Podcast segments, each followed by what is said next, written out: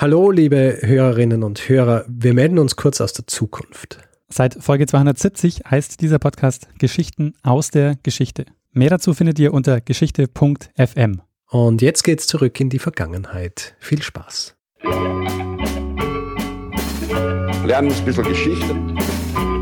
Lernen ein bisschen Geschichte, dann werden Sie sehen, Herr Reporter, wie das sich damals entwickelt hat. Wie das sich damals entwickelt hat. Hello and welcome to a special episode of Zeitsprung Geschichten aus der Geschichte. My name is Richard, and usually there'd be Daniel uh, saying his name right now, but uh, Daniel is not here because today I have a very special guest, and uh, this very special guest is Dr. Emma Southon. And thank you um, for saying my name correctly as well. am I? how, how, so few people do. what is what is what is a common mispronunciation? People pronounce it Southon. All right. Yeah. No, I, I, I don't know. I think I, I think I did my research early on. That was good research. Thank you. right. Perfect. Right. So, Dr. Emma Southon uh, maybe um, I, I, researched you a bit the way you know someone does research on the internet. So I went to your Excellent. website and I found out I found out that you uh, you have a PhD in ancient history um, from the University of Birmingham. Yeah. Um, you taught ancient and medieval history for a while until you um, you were fed up with the grimness of academia. yep. okay. So yep. so now you're an uh, independent historian or independent researcher. Yeah. And you um, you write books. And I write books, yeah. So I um I left academia and then I taught writing for a couple of years. Um, I taught academic writing, okay. and then um, and then I quit that and I was a freelance writer for a while, and now I sell books during the day and write books at night. Uh, well, that is uh, that is a good way of doing it. I mean, yeah, uh, better than the other way around. It is. You, yeah. wouldn't want to have to sell books at night. Uh, yeah, even though it like, probably would be quite nice to write during the day, right? it would be quite nice, but I'm um, a night owl, so it works right, out for me. So when I was a freelance writer, I just slept all day and wrote all night, so this works out better. so now you're you're even earning money as well. Yeah, I know it's a real real privilege. so um, the reason why you're on uh, on this special episode is uh, because of a book you wrote. And yeah. um, the book you wrote is uh, Agrippina, Empress, Exile, Hustler, Whore. And um, it's, I mean, it's a very catchy title already. It is a very uh, catchy title. Um, every uh, everywhere else has taken that bit of the title off. So in England, it got published with that title, and then every, it's not got that title in America. Um, well, go figure. I, unsurprisingly. I mean, unsurprisingly, but it sounds so good. it does, and um, I don't want to spoil the book for anyone here. Uh, you know, we're probably going to spoil it because we're going to be talking about Agrippina uh, quite a yeah. bit. Um, but I, I, do want to spoil, uh, you know, the fact that it's a very good book. I I read it, and it's there's this phrase people use um, when they say something is eminently readable. yes, that is a phrase I know. Yeah, and um, it's not just eminently readable; it's it's uh, it's a fun read as well. Um, it's um, how should I put it? You, um, if this is the way you know you you teach people to write academically, I only in the future want to read books written by your students. yeah. Uh, if I took anything away from me, it should be that it should be. I think the things, if you want someone to, you know, um, learn from or take anything away from what you've written, then they should enjoy reading it. It shouldn't feel like they're being lectured. So I tried to make it feel like it was a nice. The aim was that you would feel like you were sitting with me in a pub and we were having a nice chat about Agrippina. Um, and I was having a kind of conversation with you rather than that I was standing in a lecture theatre lecturing you for hours with boring slides. so, like, well, I think you quite succeeded there.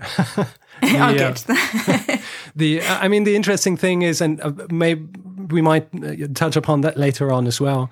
But uh, I mean, it's not just uh, it's not just a conversation, uh, or sort of a conversational book. It's I mean, it's it's academic as well. I mean, you cite your sources, right? So it's yeah, a- absolutely. It's got got good rigorous history. Yeah, right. um, it's a I sneak the history in, um, right. and hopefully people don't notice too much. So it's in there, and quite a lot of it is really like analysis of the sources because there's they're so difficult and they're so um, there's huge gaps in the sources where that you have to work around when you're writing a biography of somebody. So, you know, when you look at how much of the book is telling a story and how much of it is analyzing sources, um, quite a lot of it is me talking about the sources. But I've kind of hope, tried to do it in such a way that it doesn't feel like it either undermines the story and it isn't it isn't boring. That's the main thing I wanted. I wanted it to not be boring and to be like most of history, like when you're a historian, mostly what you do is look at the sources and analyze them and think really hard about them and um, look at them from loads of different directions. And so that, and that's the fun bit. Like that's the bit that gets historians up in the morning to read some more sources and um, and enjoy them. And I kind of wanted that bit to be fun as well as the bits where people are kicking their way into rooms and shouting at emperors, which is also very far. Of course.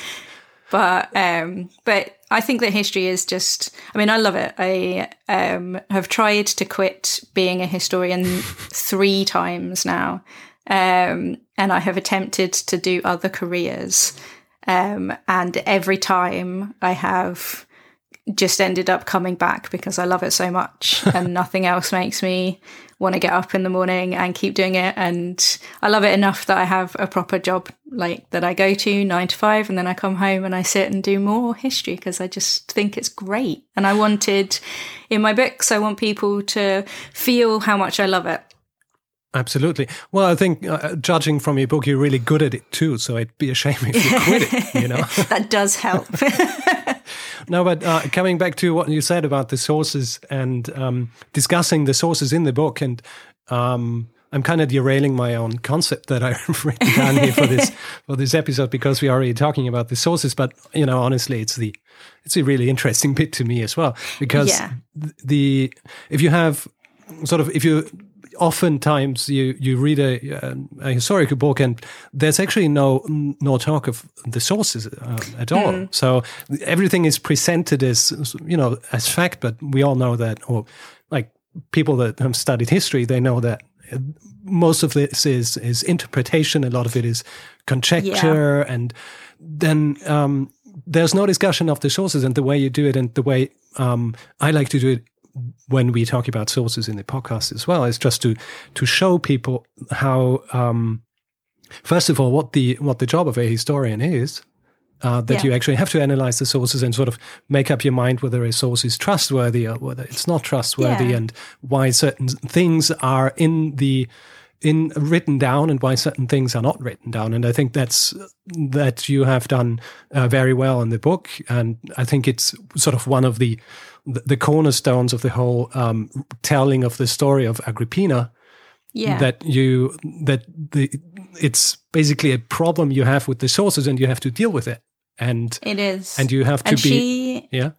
Yeah. She she is a very interesting person in that when you're looking at the sources because she dominates certain sections of the sources. So, particularly Tacitus is history, the annals, and um, later Dio's Roman history. Like the, she just dominates these sections, and they are there seems to be so much about her, but then big chunks of her life are just completely absent, and there are entire decades or we don't really have no idea what she was doing and because she is only useful to the source writers at certain times. And so then they write about her a lot.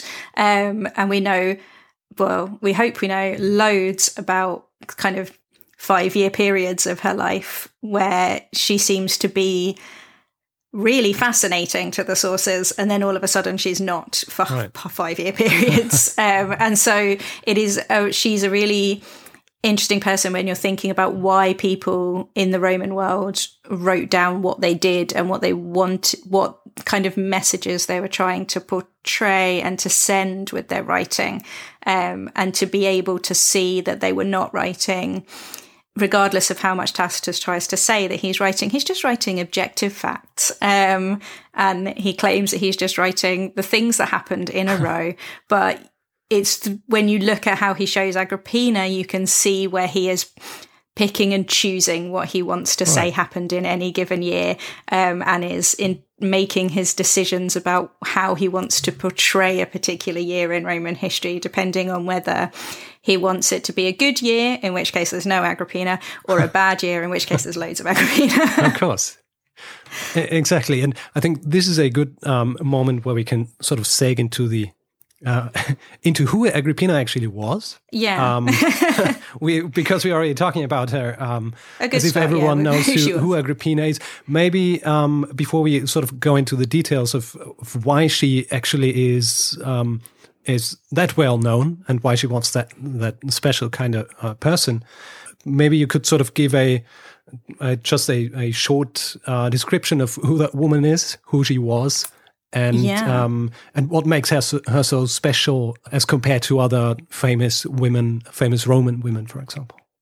Okay, so technically her name is Julia Agrippina, um, but she's known often as Agrippina the Younger because, um, in a way that the Romans love. Her mother was also called Agrippina, um, and her mother was also quite a prominent woman. Um, she was the daughter of Agrippina the Elder and a guy called Germanicus, who were um, the kind of young, sexy prince and princess of Rome during the reign of Tiberius, uh, who is the second Roman emperor. Um, and Agrippina the elder is the granddaughter of Augustus, the divine Augustus by this point. So, um, and pretty much all of her brothers and sisters have been killed or died under mis- somewhat mysterious circumstances or have dropped dead of disease. So she is pretty much the last one standing by the time um, Tiberius comes to power. And so she is the last um, the last dis, like blood descendant of of Augustus, um, and Germanicus is the um, the son of um, here's the son of Antonia Minor. So he is um, the grandson of Mark Antony. Um, and he is um, adopted by Tiberius and is like the second in line to the throne, basically. Um, but he is between them; they are immensely popular. They are just absolutely like the Beatles in Rome. Like people run out in the street and mob them wherever they go. They're just young and gorgeous, and they have six children.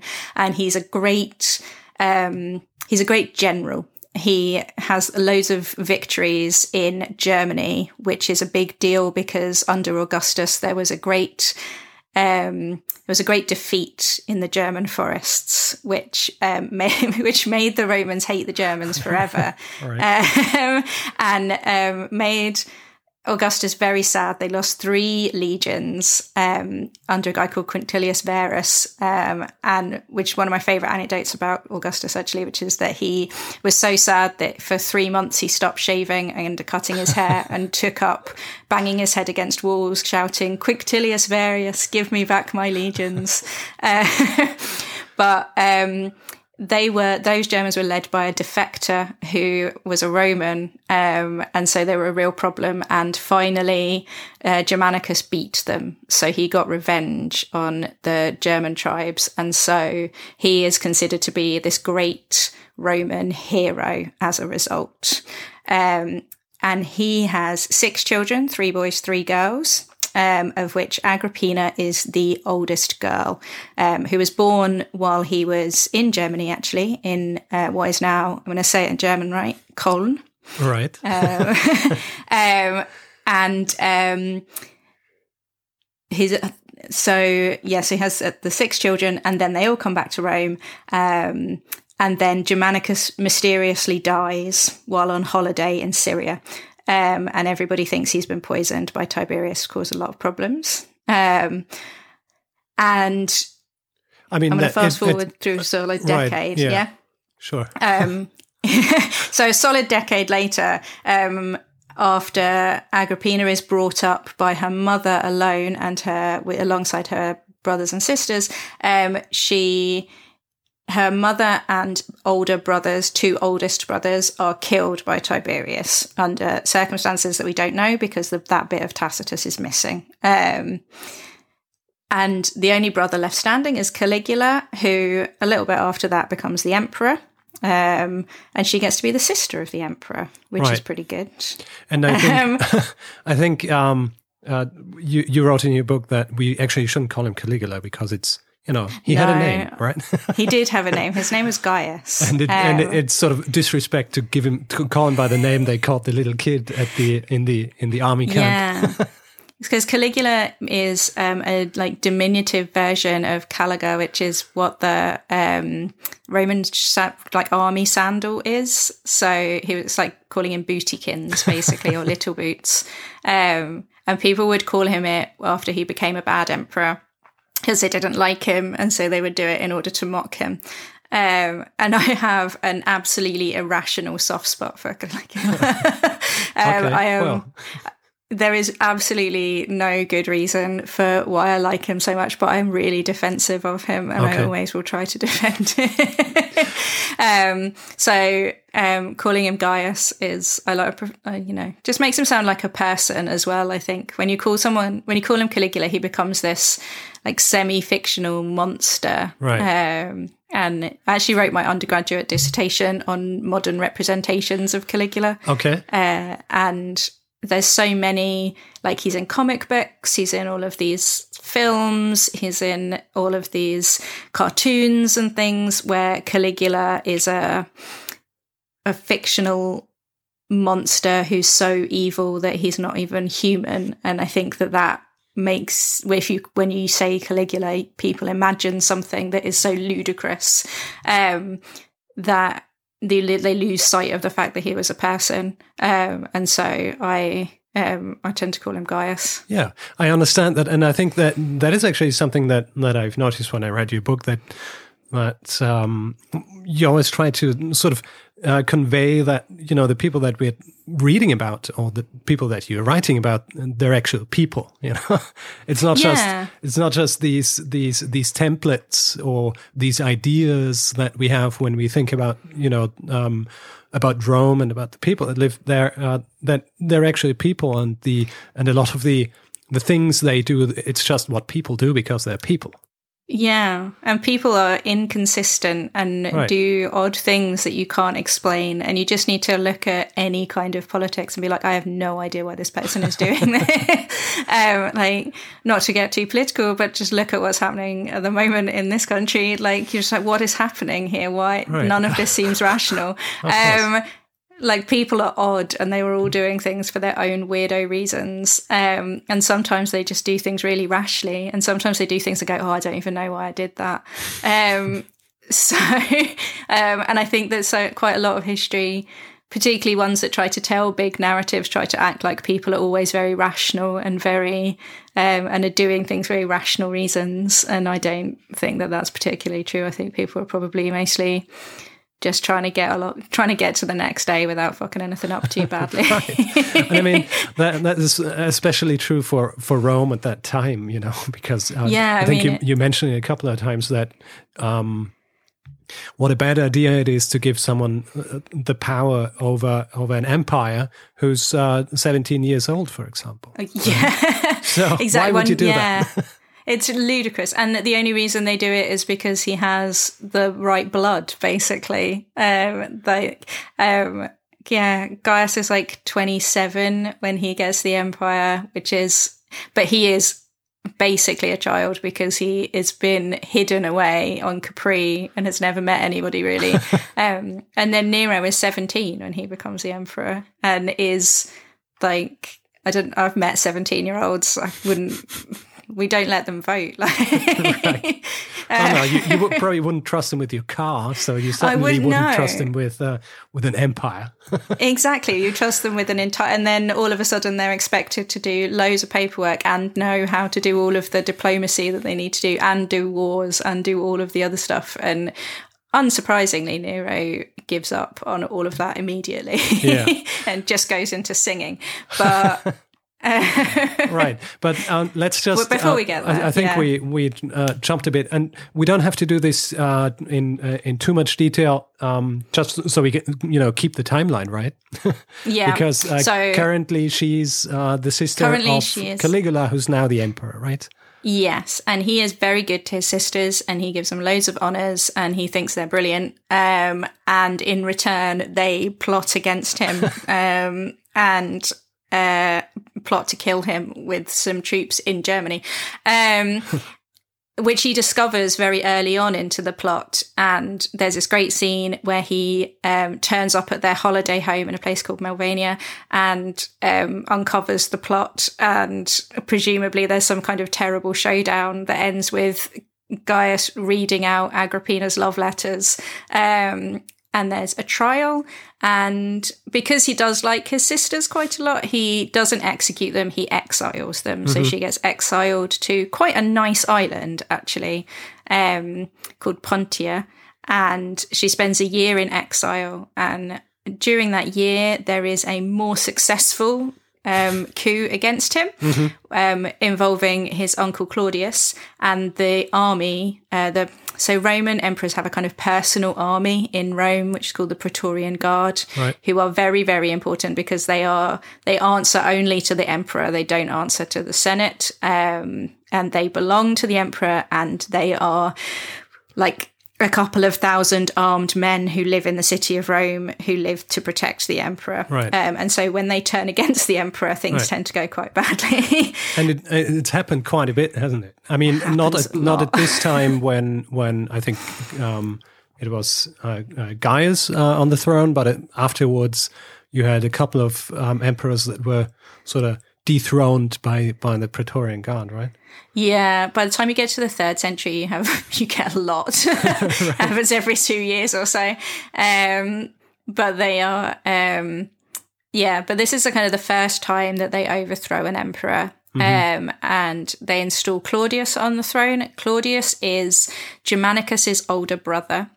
Um, but he has been considered the embarrassing member of the family because he has some kind of physical disability um, and he is also very boring. So he has been kind of shuffled off and given no, he's never been shown in public really, and he's been hidden away and he's been writing massive books about the history of the Etruscans and inventing new letters while everybody right. else has been doing politics and war. And then all of a sudden he becomes the emperor.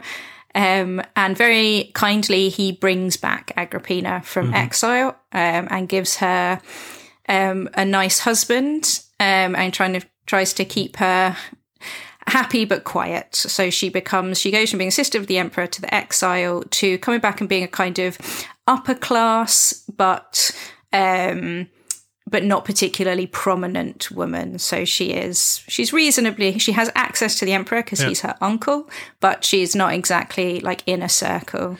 Right. Um, and uh, at this point, she's, and that is, that's actually her second uh, marriage, right? It is her second husband. She's married at 13 to a man in his 30s, obviously.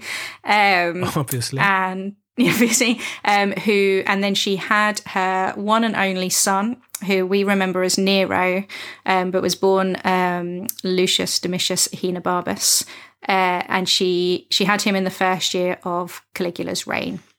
So um, he is kind of about three or four by the time she gets back from exile. He, she is separated from him, and her husband dies while she is in mm-hmm. exile.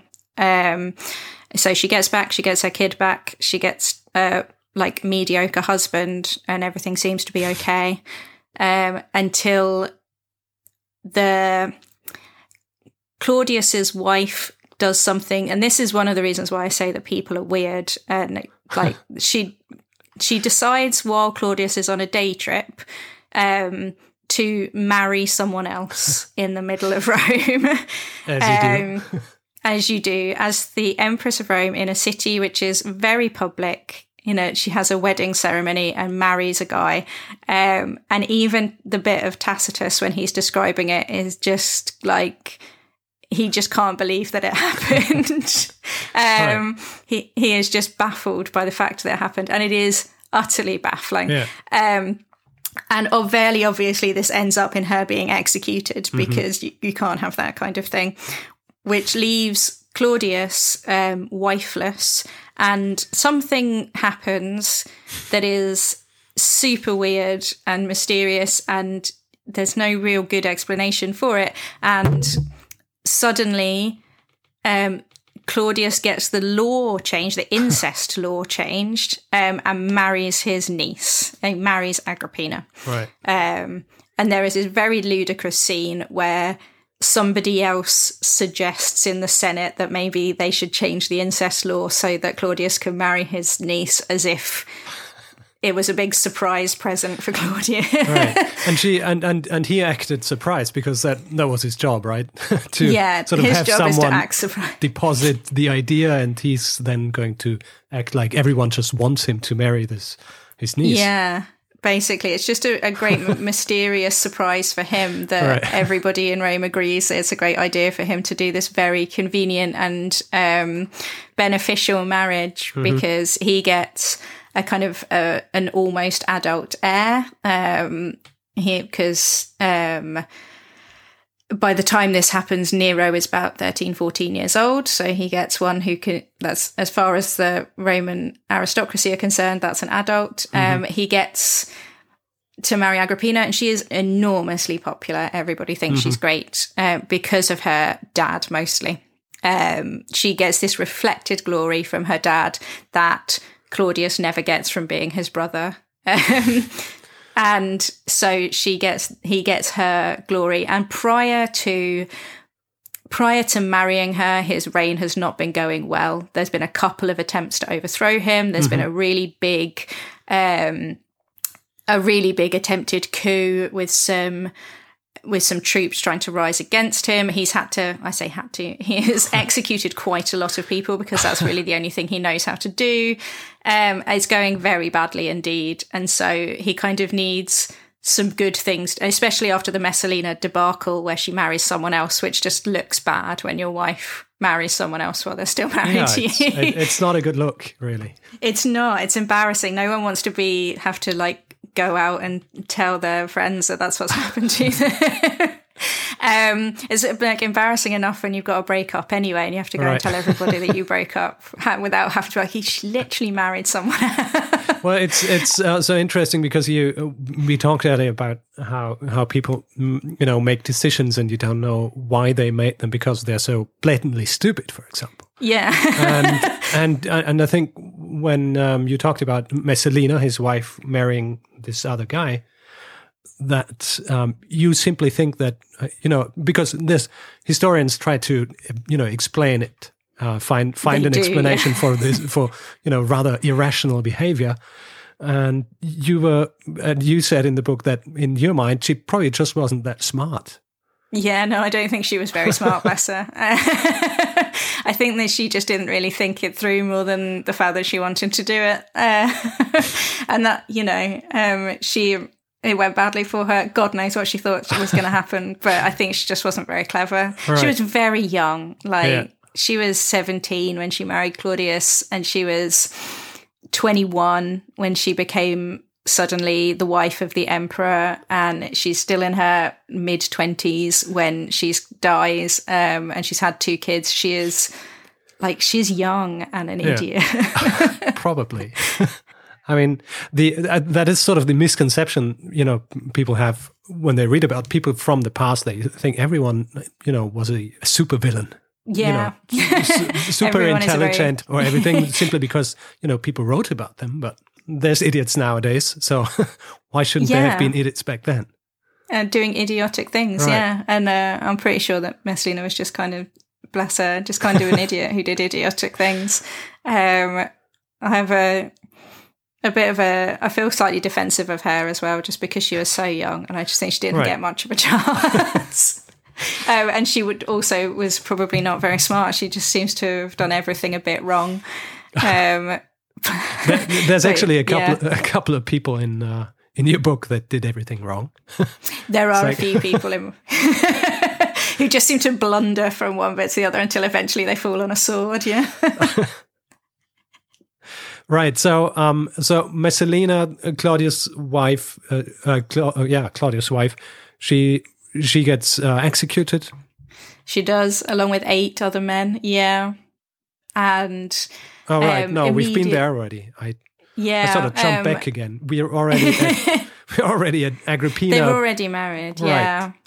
Um. So the how Tacitus presents the fact that he marries his niece is that there is this kind of philosophical round table between Claudius and his closest advisors who are all ex-slaves um, and each of the advisors has a uh, has a candidate for marriage so they're all trying to put forward their best candidate mm-hmm. uh, and one of whom is claudius's first wife um, one of whom is a woman called Lollia Paulina, who is remembered because she is just very pretty. Um, and she married Caligula briefly, um, but was he divorced her because turns out she didn't have anything more really than being very pretty. um, so they offer up all these other women, and then one of them offers up Agrippina and says, basically, we know that she has we know that she's fertile, she's got a good bloodline, she's you, we know that you get on. She will be good for the dynasty. She'll be good for your popularity. And if you're lucky, she might have babies, which is super gross. Um, but, um, and basically the argument that they make is that if the most honorable marriage you can make is with a member of the imperial family, then the emperor should only member, marry a member of the imperial family because yeah. he should only marry the most honourable woman. Right. So um, that's their brilliant argument. Um, obviously, it is a kind of it's a set piece that he writes that this yeah. happened. Um, maybe it is indicative of kind of palace workings, kind of you know palace machinations, but that's his theory. But that makes Agrippina a kind of passive object in that she had nothing to do with it. Um, Suetonius, who is a biographer, um, says that she seduced him by sitting on his lap and kissing his cheek, um, which is a way of making her basically into a whore. And making Claudius into somebody who's too dumb to do anything. As soon as there's a woman in front of him, he just has to marry her, um, regardless of what's going on. Um, possibly it was somewhere in the middle. Possibly it was something completely different. Possibly he decided that he wanted to marry her and she, as a woman, had no legal power and had no ability to say no, right. um, which I think is something that is often forgotten mm-hmm. when we're talking about this stuff. Like she has even if she didn't want to marry her uncle, she had absolutely no ability to say no. It would have been a marry mm-hmm. him or probably die. yeah. Um, but um, but yeah, they got married on New Year's Day, um, and then she was married to her fifty-year-old uncle, her third husband, um, and then she Tacitus writes about this as if it is as if an earthquake hit Rome that day and everything after was picking up after the earthquake. Right. Um, because he thinks that she immediately becomes powerful. Um, mm-hmm. And Tacitus hates that. Well, it, it, shouldn't happen in, in Rome, right? To have a no. to have a powerful woman like that. It absolutely should not happen in Rome. Everything is set up specifically to prevent that. But also, everything in their system was very carefully set up after they threw the kings out to prevent one person from having lots of power. Um, and they've now got a monarchy. So right. things go wrong every so often. And I think uh, it's, I, I, mean, it's interesting that um, that Agrippina already back when she was just Caligula's sister or Gaius' sister, uh, she already had more sort of not more power, but she had more freedom than than a woman usually had because he, you know, invested her with the uh, Vestal Virgin privileges, right? Yes, so, yes, he did. So, so she was kind of used to, uh, you know, not having to live in strictly in that system of. Yeah, she was released from a lot of the legal um, kind of constraints that were put on women, and she was also given a lot of a lot of power, like um, Romans had lictors, which yeah. is were people who would walk beside people who were I say people, men who were in the Roman government. So, um, if you were a Roman magistrate, you had an official job. Then you got a lictor or two lictors, if you were very important, who would walk in front of you and they would carry the um, fasces, mm-hmm. so the bundle of sticks with an axe in it, which represented the power of the the state and the ability of the state to kill you. Right. Um, and they, uh, which where we get the word fascism. Um, and he, uh, and so the more you had, the better you were. By the time you get to them having emperors, an emperor would have about 12. So it was a procession of lictors walking down the street. Um, and so she was given a lictor. Um, where under Gaius, and she was given the ability to ride in a special cart and got the best seats at the um, at the games and things like that, and also the ability to sign contracts without being without having a man do it for you, which is probably even more important. right. Uh, one thing I I um I'm not quite clear about because um, when she was just uh, Gaius' sister, she she had these privileges, right? Um, yeah. Then she was exiled, and when she came back, uh, did she still have those privileges, or were they gone? No, they would have been gone. Okay. So all of that was kind of stripped from her, um, and she got them back when she became um, when she became Agrippina Augusta. So in the first year of um, of Claudius's reign, first year of Claudius' reign, first year of her marriage to Claudius, um, she got made into she got given the title of Augusta, which is the feminine version of Augustus, which by that time had become like basically the title of emperor. So when you became emperor, you took the name Augustus. Mm-hmm. Um, and she is the first young woman to, and the first kind of, the first woman is still involved in public life to take that title. Um, and then she gets all of that stuff back. And right. that makes her that's what kind of the point at which she becomes really special and mm-hmm. really important in the roman world and she she she effectively becomes uh, the empress of rome yeah that's the point at which she becomes the first kind of proper empress so there are two women before her who get given that title. Uh, one of whom is Livia, Augustus's wife, but after he dies, when she is quite elderly, um, and she is basically um, still confined to a, a domestic space by mm-hmm. Tiberius. Mm-hmm and the other is Antonia Minor when she is very old indeed and practically bedridden. So right. she doesn't get to exercise it very much. Whereas Agrippina is in her 30s and she is granted this title and she Im- immediately becomes the emperor's partner. And that is the first time that a woman has become a partner in rule every previous woman has kind of confined themselves, for better or for worse, to the proper domestic sphere of womanly influence. Um, and Agrippina shows up receiving diplomatic missions and appearing sitting on a throne next to Claudius and becomes a part of his advisory council.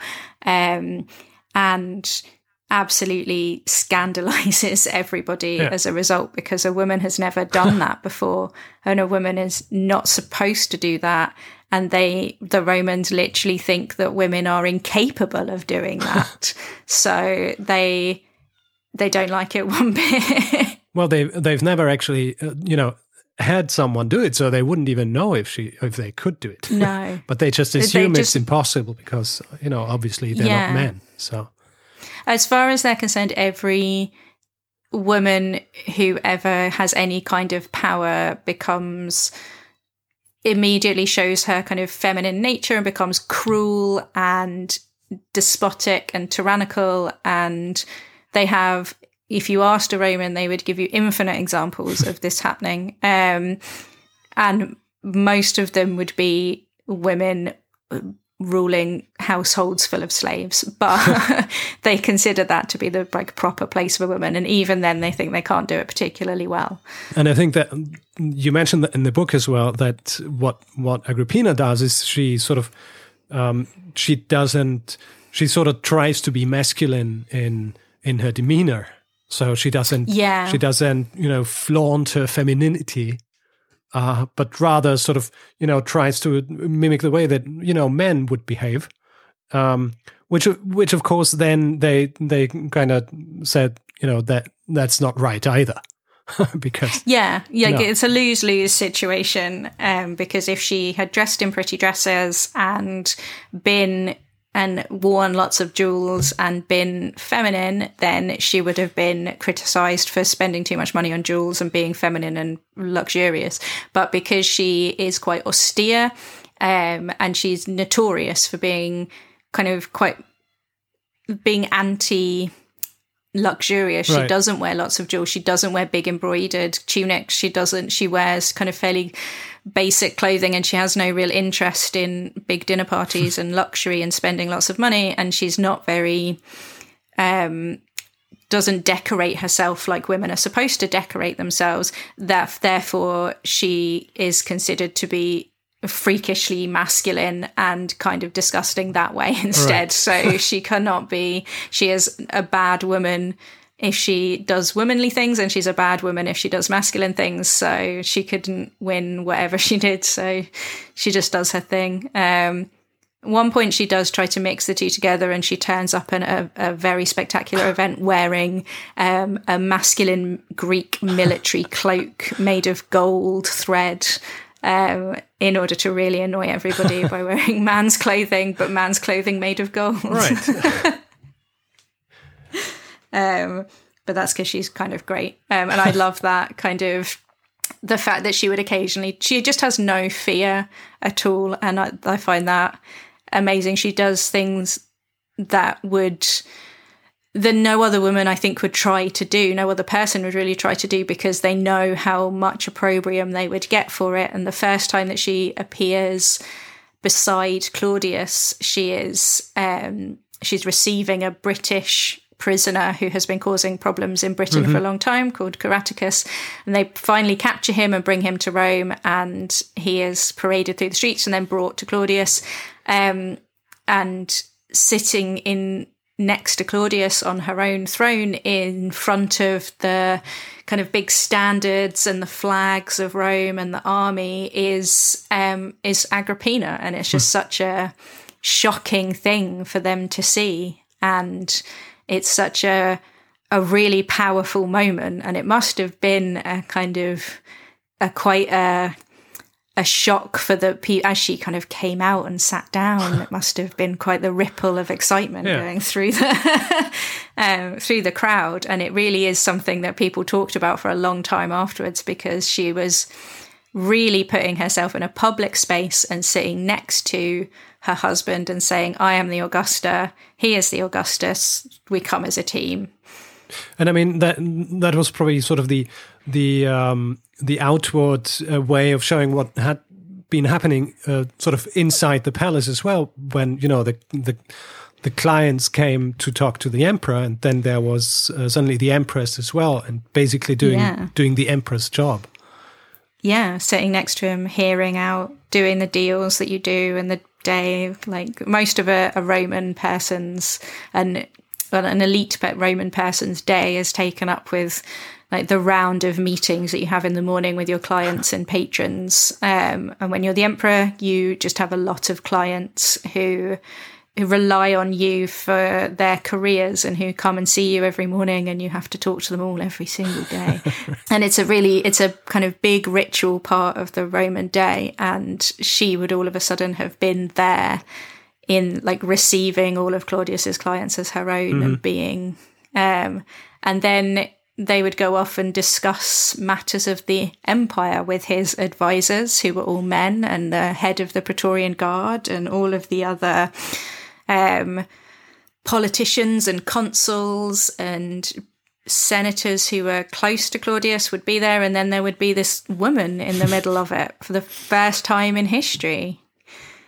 Right. Um, just being the first person to ever do that and causing absolute shock because it was um, just beyond anything that they could really imagine that a woman would try to do this. The, mm, politics is coded in the Roman world as an inherently masculine space. It's like her walking into the men's toilet and using a urinal. Like, um, that is how they, it's just such a masculine thing. Yeah that they cannot comprehend properly a woman doing it. Right. So, um, what would you say? What is the reason why it works for uh, for Agrippina? I mean, what what were the things that she did, or I mean, was it the fact that Claudius was, you know, kind of you know, feeble or weak. Uh, it is the fact that Claudius lets her, yeah. Like it is a monarchy in the end. Roman monarchy is a very strange monarchy in that it is a kind of it's balanced on two legs, one the army and the senate, both of whom have to be kept happy all the time. But it is still a monarchy, um, and Claudius is still the only person who gets a say it really in what happens day to day. Mm-hmm. And as long as Claudius lets her be there and Claudius doesn't say anything, no one is going to say, "What the hell is she doing here?" Because Claudius can have them executed at any minute. sure. Uh, I mean, it's it's not for, unheard of. that, yeah, and he like quite likes doing that. They're yeah. all quite afraid of him, um, and and also it helps that she's really good at keeping people happy. Like when you burrow down into what was happening after she came into power alongside Claudius, you see that she very carefully balances keeping every giving everybody something so that nobody is is unhappy at any time so when she needs to make changes everybody gets something and nobody gets nothing so there is no reason for people to resent her. She doesn't destroy people's careers. She might shift their career around a little bit, but she doesn't like have them thrown in the Tiber or exiled, which she could have done, yeah. but doesn't. Um, and so she is very good at making friends. Um, and when you look at the at things like how many people are executed or exiled during Claudius's reign, you see that almost all of them happen before Agrippina comes mm-hmm. into power, and there are no attempts against Claudius's life that don't come from Agrippina. Um, in after she there. becomes right. yeah, um, after she becomes empress, like the coups and attempted assassinations just drop off, um, and she is cl- involved clearly in arranging some quite difficult situations. So there's a big situation in Jerusalem, which could be really difficult. That because she is involved in it ends up being managed without kicking off into a war, which it does almost a few years later under Nero. Um, and she's just really good at diplomacy. Yeah. um, and obviously, Tacitus describes all of these as really terrible things because she's involved in them. But when you kind of take a step back from how he's describing it and look at what he's describing, you see that she's doing really good work. Yeah. Um, and so people have, apart from the fact that she's a woman, people don't have too much of a reason to hate her. And I mean, that's um, that's so interesting that you said that Tacitus is the one who's you know describing how how terrible it is that she has that sort of power, but doesn't even realize that he's you know describing sort of a stabilizing force in in, yeah. in, in, the whole empire and you know responsible for the fact that Claudius wasn't you know killed even earlier than he was. I don't think he necessarily thinks it's a good thing that Claudius wasn't killed earlier because right. he doesn't. He's not a mad fan of Claudius. Right. um, if he had had his way, then the entire Julio Claudian family would have been thrown in a volcano very early. well, just just in the sense that you know, as an as a, a spectator or an observer, yeah. you, you don't root for anyone to be killed generally. No. He is, um, yeah, and it, that is what he describes. He thinks he's describing the absolute degradation of Rome. Like the worst that it gets is under Agrippina, and then Agrippina is responsible for Nero.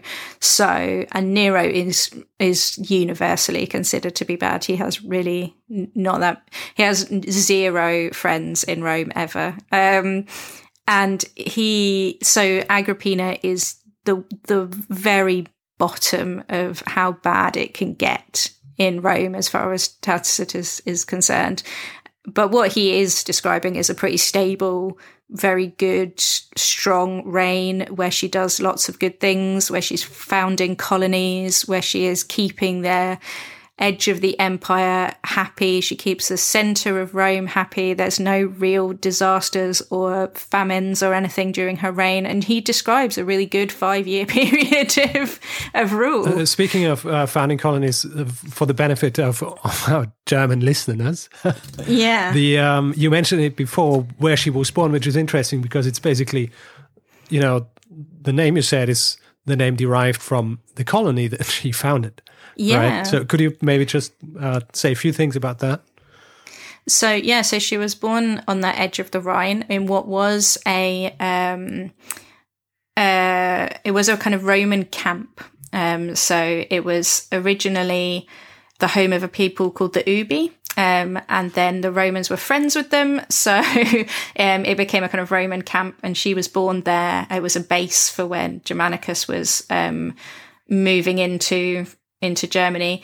Um, and then when she became empress, she decided to found a city there, found a colony, and a Roman mm-hmm. colony is where they would settle um, settle Roman soldiers. So everybody there became a Roman citizen, and then the person who founded it would become a kind of patron of the city and they would look after it and it would get lots of investment. Um, and it was called uh, Colonia Claudia Ara Agrippin- Agrippinensium, um, which um, gradually got, uh, it became a very big center uh, of Roman activity there. It became a really big um, center for glass manufacture, um, really big place where uh, a lot of artisanal glass came from and a lot of the glass that ro- was used by the Roman Empire. Um, it became a really big space for Roman culture mm-hmm. in in that part of the world, um, and gradually that name got shortened to Colonia, just the colony, um, and gradually that became Cologne, what we call Cologne in English. Um, but it is her space. And a couple of years ago, in I 2015, which is the 2000 years from Agrippina's birth, um, they did have a big kind of celebration oh. of her in the museum there. And they were, um, she's better known in uh, in Cologne than she is probably anywhere else in the world because um, they have um, they have a big parade every year and they have um, the mother of Cologne Agrippina is like this character that gets to be in it and she's kind of right. a kind of pantomime tart. Okay. But, um, but it's something. But yeah, so it's um, so yeah, so she's the founder of the city, hmm. and she does that much better than Claudius ever managed to do because she doesn't kick anybody out. Whereas Claudius founds a couple of places in Britain, um, but every time he does it, he removes everybody who's there and then gives all of their land to some Roman soldiers, hmm. and then you end up with things like the revolt of Boudicca. Um, mm-hmm. which happens quite like just before this really and um where and then agrippina does it very successfully and it becomes a massive center of activity she, she's she does everything well. So the the people of uh, of Cologne are basically the ones, uh, or should be thankful to Agrippina for the fact that they're cultured like that because they were yeah. sort of, you know, that their uh, city was born out of Roman culture and glassmaking and all that. Absolutely. They so. wouldn't exist if it wasn't for Agrippina. So. right. Um, I mean, somebody else might have founded a city there, but yeah. it exists as it exists because of her. So, and right. it's a, I went there actually. Um, I made my partner go on a holiday there. Um, and it's a lovely city. Yeah. Um, great cathedral, lovely museum. Highly recommend it for a visit. Right. And I think they have quite good beer as well. They do have very good beer, yeah. and they do that little that thing, which I think they only really do there, where they give you like a quarter pint and then they just keep coming round and giving you new ones. And before you know it, you've drunk about five and you can't stand up. That's convenient. It is. um, but it tastes very nice.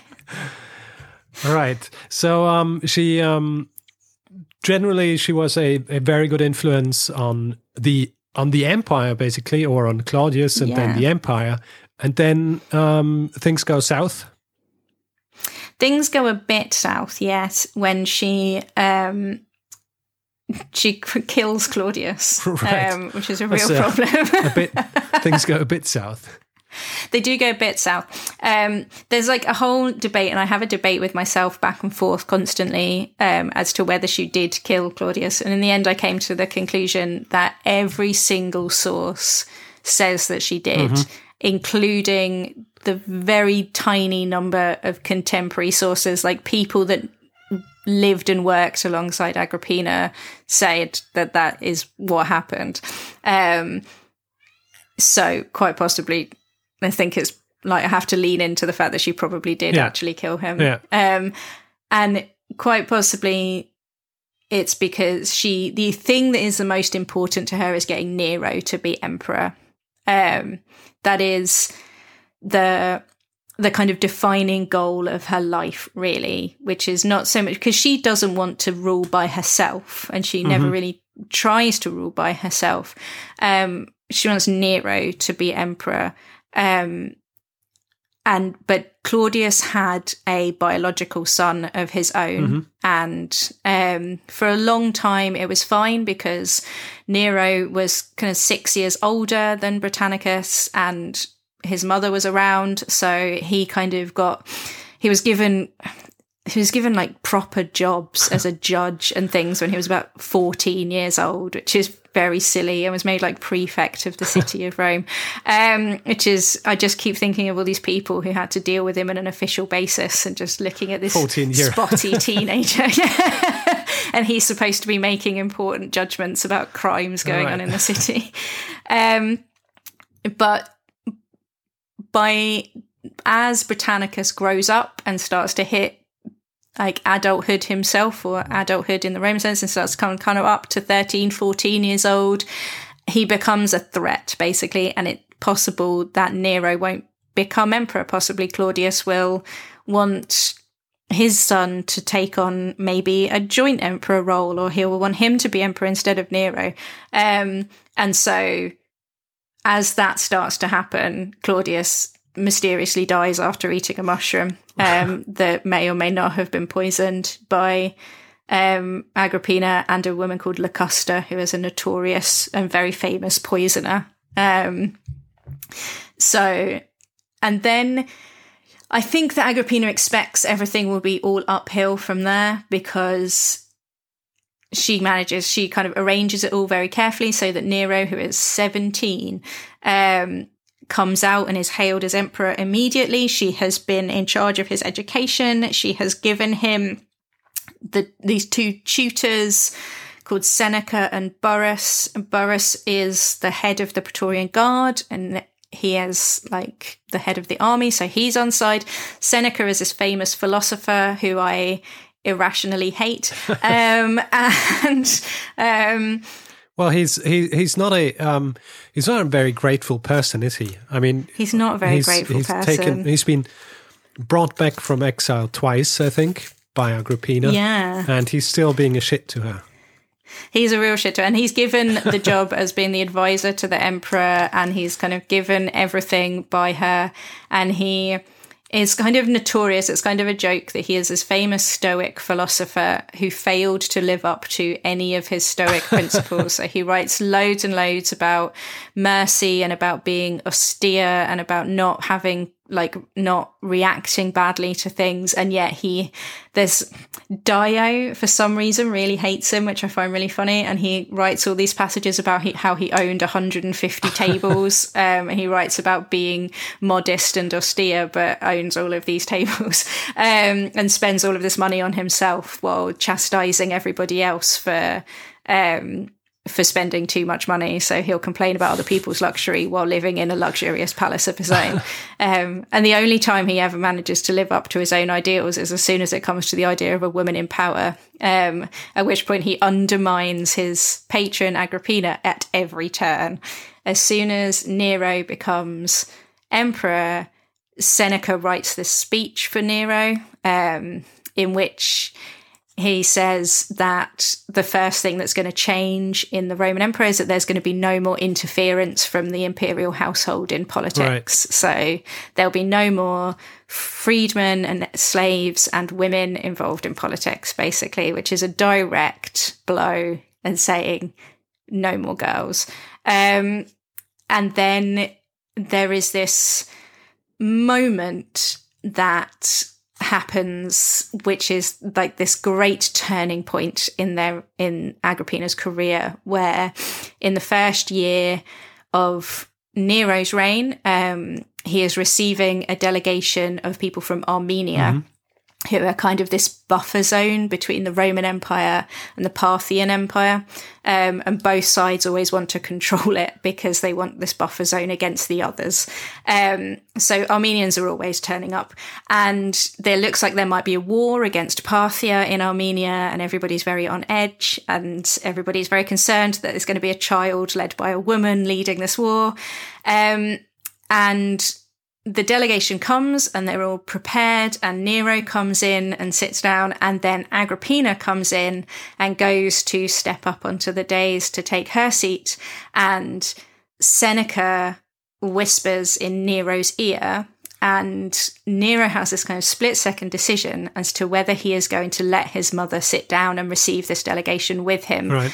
Um, or whether he is going to prevent her from being there and whether he's going to be a partner with his mother um, and let her continue her role, or whether he's going to side with what Seneca is telling him to do and remove her. And he chooses Seneca and he stands up and greets his mother and gives her a hug and then carefully leads her away and takes her out of the room. Um, and basically says to her, with that action, you are no longer a partner in this ruling this empire. You are my mother, and you will be in a motherly role, and I am the emperor, and this is man's business. Um, and then, in order to make up for her in the final kind of spit in the eye, he buys her a pretty dress. Uh, um, and basically says to her, You are now you are ornamental your role is is ornamental to be domestic and pretty and stand over there and i will do me and seneca over here will do the business um, which she kind of takes as you would quite badly. Yeah. I mean it's I, like, either he doesn't know his mother or he really wants to piss her off or he knows exactly how to hurt her like it is a, like either that dress when he buys her the dress i just think either he is like like a rubbish husband who just brings home like flowers from the corner shop to say sorry for something and just doesn't even think or try. He just thinks, what do women like? Pretty things. I'll just give her that.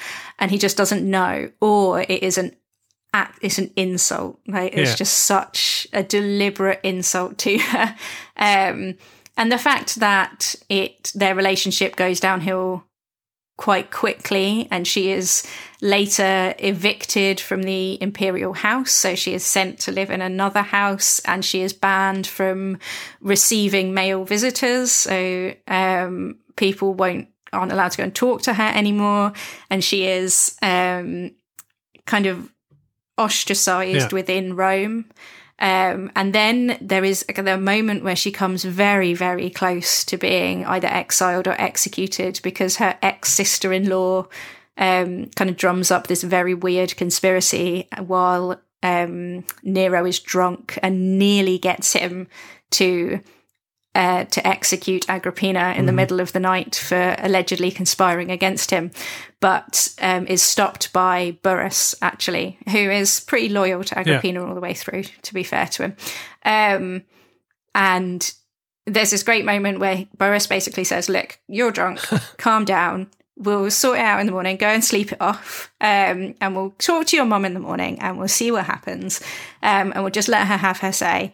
Um, so Nero goes and sleeps off, and the next morning Burrus goes and sees Agrippina and tells her what's going on. Um, and she demands a meeting with her son, and there's this kind of behind closed doors chat, which no one knows what happens. But by the time she goes in, um, on the verge, he has you know, the last thing he said is that he wants her dead.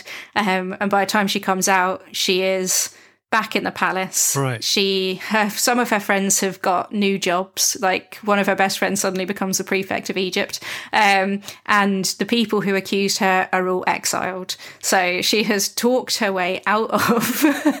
um, out of being executed and back into his good books, which is brilliant. Well, she she was probably like, "Listen, you little shit." Yeah. look, what the fuck do you think you're doing? Um, yeah. And at that point, um, uh, Tacitus has nothing more to say about her for five years. Huh. She vanishes, just completely vanishes. Um, so she she uh, she vanishes from the source from the source material, yeah. um, but she doesn't vanish from Rome.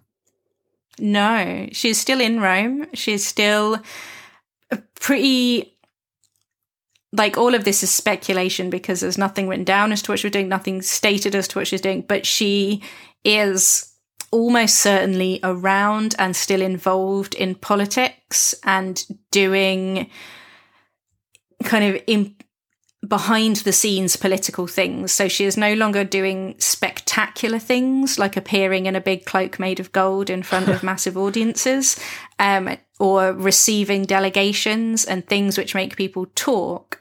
She is doing more behind the scenes things and involved in in Nero's reign. And the reason that I'm pretty confident in saying that is one, the first five years of Nero's reign are pretty good. Um, he doesn't do anything too terrible or fuck anything up too right. badly, um, despite being effectively incompetent. Um, and two, because after that five years, he decides to kill her. Um, and if she is happily sitting in a villa somewhere outside of Rome or chilling somewhere, not involved in politics and not doing anything at all, then there is no reason for him to kill her. Right. Um, and the general reason which is given for his decision is that she is constantly trying to be involved in his life. Um, and that she he wants to marry a woman called Poppaea, but he already has a wife called Octavia, um, who is also his stepsister, obviously. So he he has this wife who's a very quiet, seemingly quite nice girl, um, who Agrippina is great friends with, and there is no situation where Agrippina will let him divorce Octavia. There is, uh, she's Octavia is really popular. She is a great, you know, wife of the emperor. She does never does anything to cause trouble. She is just good at getting on with stuff. She's like a proper good little Kate Middleton kind of girl. like she's just really well behaved. Right. And um, there's no way that Agrippina is going to let him divorce her without breaking his knees and like it would just end badly but he really really really wants to marry Poppaea and he really dislikes Octavia. And the best thing that he can think of as a a way to deal with this because he is the emperor and he can is to just kill his mother. Right. So but if she and if she is not a big enough force that um in Rome and in Roman politics that he can't get away with doing stuff as the emperor without killing her. Like that's the only way that he can get around it. Then that suggests that she's still really important. Um, the other thing, of course, is that he initially tries to get Burrus to just stab her, because that's what you're like the easiest way to kill somebody in Rome when you're the emperor yeah. is just be like, can you go and stab her, please. And Burrus says that no soldier will kill her because they like her too much. That no soldier is ever going to kill the daughter of Germanicus. Um, so she still has this immense popularity, mm-hmm. um, and it's just not going to happen. So he has to come up with some bizarre series of events to try and kill her without making it look like he killed her. Do you want to go into the detail of of, of the, the, the the foiled plot on the uh, in the boats or yeah he has, yeah. there's a few different plots which get put together in different um, in different sources. So there's one plot which involves him poisoning her, which seems very sensible, but it turns out that she takes uh, antidotes, so poisons don't work. So she is taking antidotes. Um, and then there is a bizarre plot which Suetonius says, which makes little to no sense, which is that he's going to rig the ceiling of her bedroom so that it collapses on her while she's sleeping. um, and that gets foiled because um, nobody in her household will turn against her. So right. uh, she has a loyal household, so nobody will let like let the workmen in. um, yeah, gotta gotta install new air conditioning. yeah, exactly. And, uh... um, so though that fails, so this guy who is in charge of the navy um, has seen some kind of um, like games with a trick boat, and he thinks this is a great idea. So he comes to Nero and says, "Look, there's this trick boat that we can use, and it kind of it's really unclear how it works, but it either kind of collapses or opens in some way, or kind of dips or something, and the people on one side are thrown off um, and then it kind of goes back together again. So it's a kind of showboat of some kind that makes little sense. Um, and Nero, because he's very theatrical um, as a man, thinks that's a great idea. So he gets Agrippina to come and visit him uh, for a festival, and they have a nice dinner. And then he gets Agrippina to this dinner and they go have a nice dinner and then he takes her down to the dock and puts her on this boat. And this kind of shows the ludicrous richness of the imperial um, the imperial throne which is that they get boats from each other's houses. They're so far apart that they just get a boat from each other's house um, back home again. Um, puts her on this boat, and Tacitus has this very nice picture that he paints of this calm night and her lazing on this boat and them kind of floating under the stars. And then all of a sudden, the boat collapses. She is tossed into the water. But in a demonstration of how poorly Nero knows his mother, he doesn't know that she is a very sw- strong swimmer right. um, and is able to without much problem and with an injured arm, swim happily to the shore. Um, her maidservant uh, get her maidservant, her slave, gets off slightly less well because by shouting "Help me! Help me! I'm Agrippina!" and gets oh, beaten to death with an oar. Right. um, but Agrippina oh. is smarter than that. She gets happily over to the stone. She walks back to her house, um, and she sends a a, a right a, a messenger to Nero's house to say, wouldn't you know, there's been an accident. um, what a mysterious thing that has happened. And then she waits for the waits for the response. Um, because I think she can't believe that it has really been um, a plot against her. Like she hopes mm-hmm. that it mm-hmm. has been an accident because she just sits and waits. Um, and what Nero sends back is a man, well, he sends back troops. Um, mm-hmm. He sends a whole lot of troops with knives and he sets up this weird thing where he throws a dagger at the feet of the um, of the messenger that Agrippina sent and says, "Oh my goodness, Agrippina sent someone to kill me. Better send someone off to kill her." Um, and these troops come in and drag out her slaves and stab her to death in her bedroom. Huh. Um, and her last words, according to Tacitus, are asking, telling them really to stab her in her womb because that is where she is. Um, that's where Nero came from. So, hmm. um, and that she is immediately cremated by her household, by her slaves and freedmen in the garden, and then her ashes are buried by the side of the road. And that, so no, um, so no big, um, no big funeral. No big funeral. She never got to be interred in the um, in the mausoleum of Augustus, where the rest of her family were. She never got to be mourned properly, and in fact, right. because Nero told everybody that it was a plot against her, that he kind of forced everybody to um, to give thanks for her death instead of mourning her, and kind of prevented people from mourning her at all. So she was, um, for the really the rest of his reign, she was. Um, he still occasionally celebrated her birthday, which is very odd, but he, he she was kind of forcibly forgotten, mm-hmm. um, which is not I think what she would have wanted or expected in any way. I think that when yeah. she was at the top of the Roman world, the idea that she would be buried and lost and not forgotten, but would not have, you know, golden statues of her paraded through the streets and a huge wailing funeral was would never have really occurred to her, but that's what happened. Well, at least she's um, she's on on a float once a year. so. She is on a float once a year. I feel like that would probably make her happy.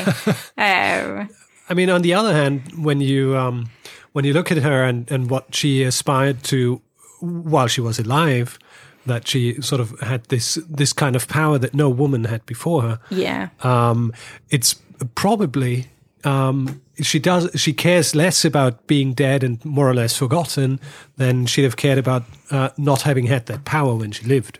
Right? Yeah. So it's in the end she she probably was alright with having the power, and when she's dead, well, she's dead. Right? Yeah, and in the end, she got the thing that she wanted the most, which is that her son was the emperor, um, right. and it stayed.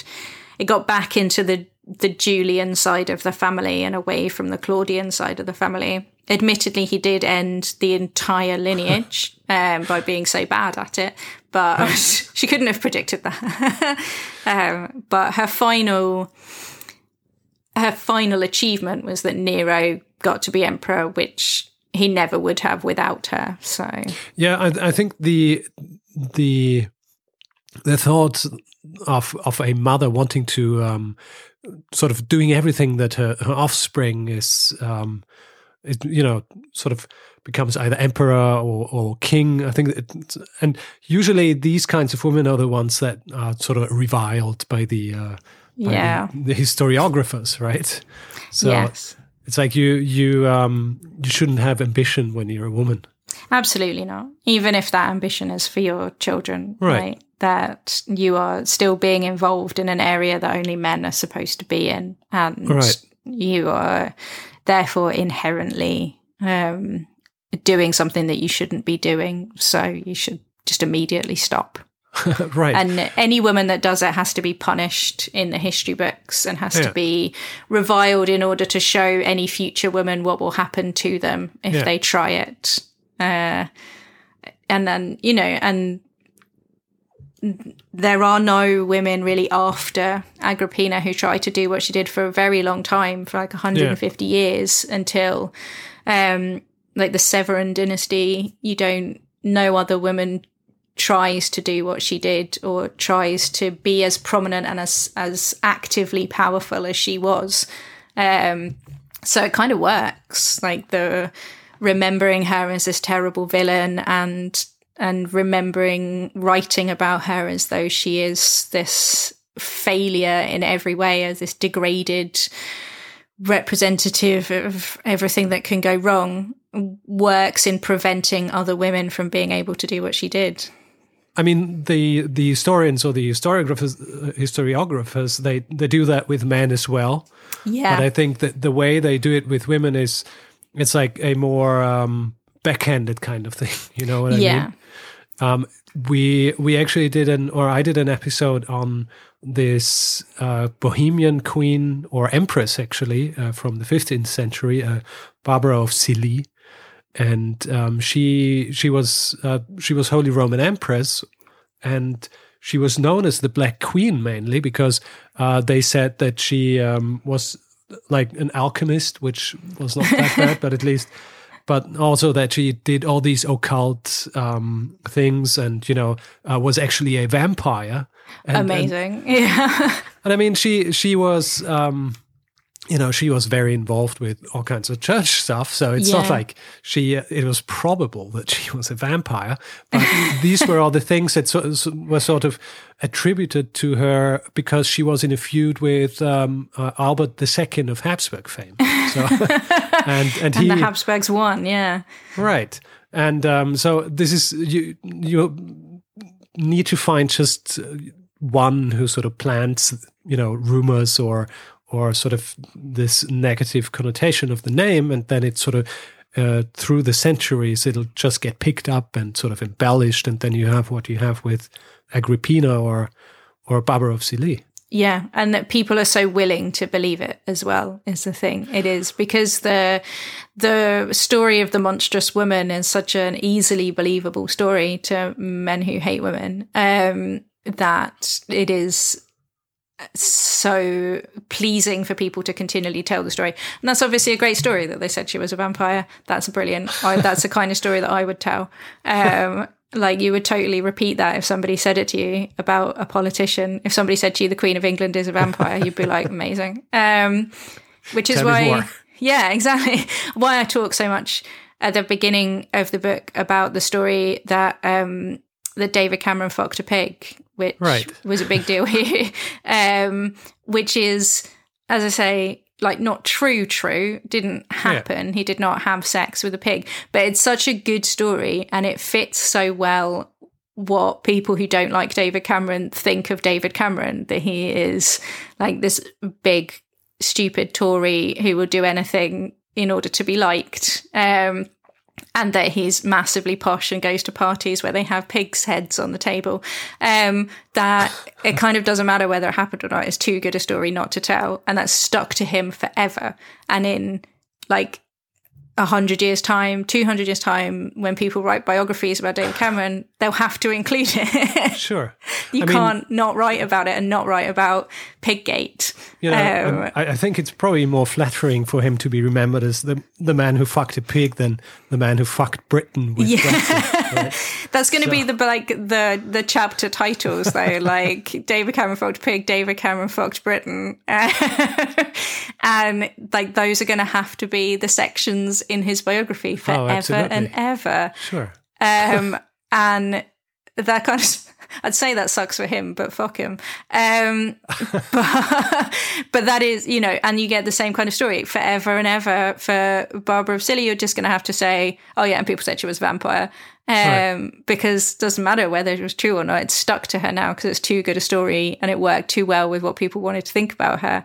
Um, and people are so happy to believe stories like that about any woman in power. Like, oh yeah, she just slept right. away there.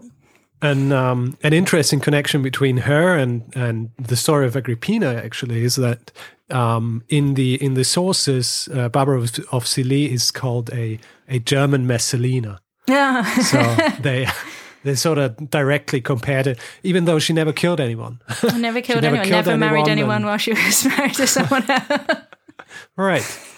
Yeah. Um, she was she was just a woman. I mean, she was really she was quite powerful. I mean, she um, she had her own court um, basically did what her husband did when it came to you know the work that yeah. uh, that a, a, queen or a king does.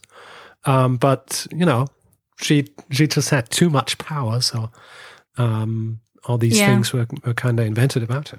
And this is kind of what happens to women. Men who do power badly get tarred. So Nero does power badly. He doesn't do it right. So he gets remembered as a villain but other men do power well and they get like you know trajan everybody loves trajan everybody loves marcus right. aurelius um, and but a woman being in power it just gets reviled for being a woman with power she right. she can't do it right and she can't do it wrong because she's trapped in the bind of being a woman in power so she's already buggered yeah she shouldn't even have tried yeah. Why, why'd she even uh, try? why'd she even try? Uh, just sheer fearlessness. Um, and, yeah. you know, went all right for her for a while. And it usually does go, you know, these, they're remembered badly and quite often they, they have to deal with all the nonsense, but they still right. get to be in power. So, well, the good thing about um, Agrippina is that, you know, finally, um, in the year 2018, she got you know your book. She did. So finally, um, I think everything's all right again in, in, you know, with with the world of Agrippina. yeah, because um, we can actually look at it um, in a you know in a way where we're not uh, just influenced by whatever Tacitus uh, decided to write about her, but sort of um, you know interpret the things that were written about her or the things that were not written about her. yeah, And I think, I mean, we touched uh, on that briefly in the beginning. Uh, when it comes to the sources, the really interesting thing I think is that what you mentioned as well, that, or not as well, what you mentioned, that's why I know it, um, that she just appears when she's uh, there in connection with with another man yeah, and when she does something that uh, whoever writes about her you know doesn't really like yeah. When she does something that impacts a man, then yeah, she is she is there and being remembered. And usually she's because she's impacting a man, she's being annoying. Um, so that um, and then when she's not when she's doing stuff that doesn't directly impact in a dramatic way a man next to her, then she's just vanishes completely. Yeah. Um, because the sources are only written which is why my book has had well had to really have the structure that it has where she is you know daughter sister niece wife mother all of those are her relationship to other men um and no and she is all of those things but she is also a person who is separate from those things. But that person who existed separate from being the niece wife mother sister of emperors is invisible to us. We can only see her through those lenses of of how the those men impact her and how she impacts those men. Anything else that she ever did is vanished because it's not interesting to tacitus Right. And I think that sort of leads us back to the beginning of our chat, which is already, I think, about an hour and a half long. yeah Um, I didn't expect it to be that long, but it's just such a, a, a, a gripping story. So um, I think it um, it wouldn't do it justice to just do it in half an hour. But um, I think we are at this point where where we can say that telling the story of Agrippina um, in such a way, the way you did it, is just you doing your job as a historian yeah and just you know taking these sources and taking the absence of her in the sources and taking the way she's described in the sources as the, the a consort or a mother or a, a daughter or a sister and um, you know interpreting it in a way that it makes sense yeah and Um, i think uh, you did it very well Thank you very much. I'm Again. glad. um, I'm very. It still feels a bit weird to me that this book that I wrote in my like I wrote mostly actually in a caravan in Bundoran in um, in Donegal in Ireland. Okay. um, in the middle of nowhere, which belongs to my my partner's parents because it has Right. no internet out there. all right um, and we would go down there, and so much of it was just written there in a in a haze, really, or in the middle of the night up in my tiny little spare bedroom. And there it is now. Like the people are actually reading it and enjoying it is just still feels very odd, but it's brilliant. I'm glad that people are now know who Agrippina. All I wanted really was for people to know who she was and to think that she was great, um, even if they don't particularly like her because she's not very likable. Um, just be impressed by her. Well, I think the way you describe her, uh, she's not necessarily unlikable. I mean, she's um, uh, she's a complex person, Yeah, um, and I think that's uh, I think that's one of the takeaways of your uh, telling of her story. That uh, she's all kinds of things, and Yes, not just a is. you know sort of a template. So thank you very much for coming on and um, uh, taking that much time out of your, thank uh, you so much for having your me. busy evening, which you'd rather spend writing. I think. Sorry that my cat decided that she wanted to also be Oh, on no the problem. podcast. No problem. she was Right. obviously jealous. We're a cat-friendly podcast. Yeah, um, she is called Olivia, so she All right. she's Roman too. Of course, she wanted uh, she wanted part of that. Yeah, Uh, speaking of writing, are you are you working on another book? I am working on another book. It is um, about Roman murder. So very different.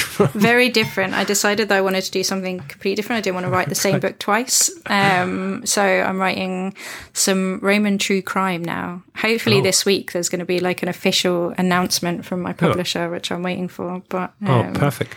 Yeah, but yeah, so that will be out in 2020. So um, we're going to have you on, on again in 2020. Yep. okay, you can look forward to that one in about a year. Yeah. I hope lots of people will read your book now, even though you basically told the whole story. I didn't um, put all the jokes. There's loads of jokes in there. Right. So yeah, it's, it's a very funny book. And yeah. yeah, there's lots of pop culture references in there. so um, yeah, loads if you're on, on, Twitter or, or on Tumblr, you probably understand 90% of the jokes. Yeah. Um, it's right. a there's a lot of Twitter jokes in there because I spend a lot of my time on Twitter. Right. So. Well, it's um, I do too, and that's why I actually um, saw that you had written that book. Otherwise, I probably you know I saw it on yeah. you know Twitter historians and whatnot, and yeah. uh, then I saw that book and I thought that is a very good story. uh, and then I I got it, I read it, and I thought you have to you have to tell it on the podcast. well, I hope I've done it justice. Absolutely. Thanks again. And um, well, have a good evening. And you. Thank you. I'm going to go and probably have a gin and tonic now. So perfect. And I think the perfect ending to this bonus episode about Agrippina. Thanks again to Dr. Emma Southon for the chat. This was a bonus episode to episode 183, the regular German language episode. If you've never listened to our podcast, but you do understand German, do have a look. We have 182 other episodes already recorded. I will leave you as always with the one person who always gets the last word in this podcast, Bruno Kreisky. Lernen ein bisschen Geschichte. Lernen ein bisschen Geschichte, dann werden Sie sehen, Herr Reporter, wie das sich damals entwickelt hat. Wie das sich damals entwickelt hat.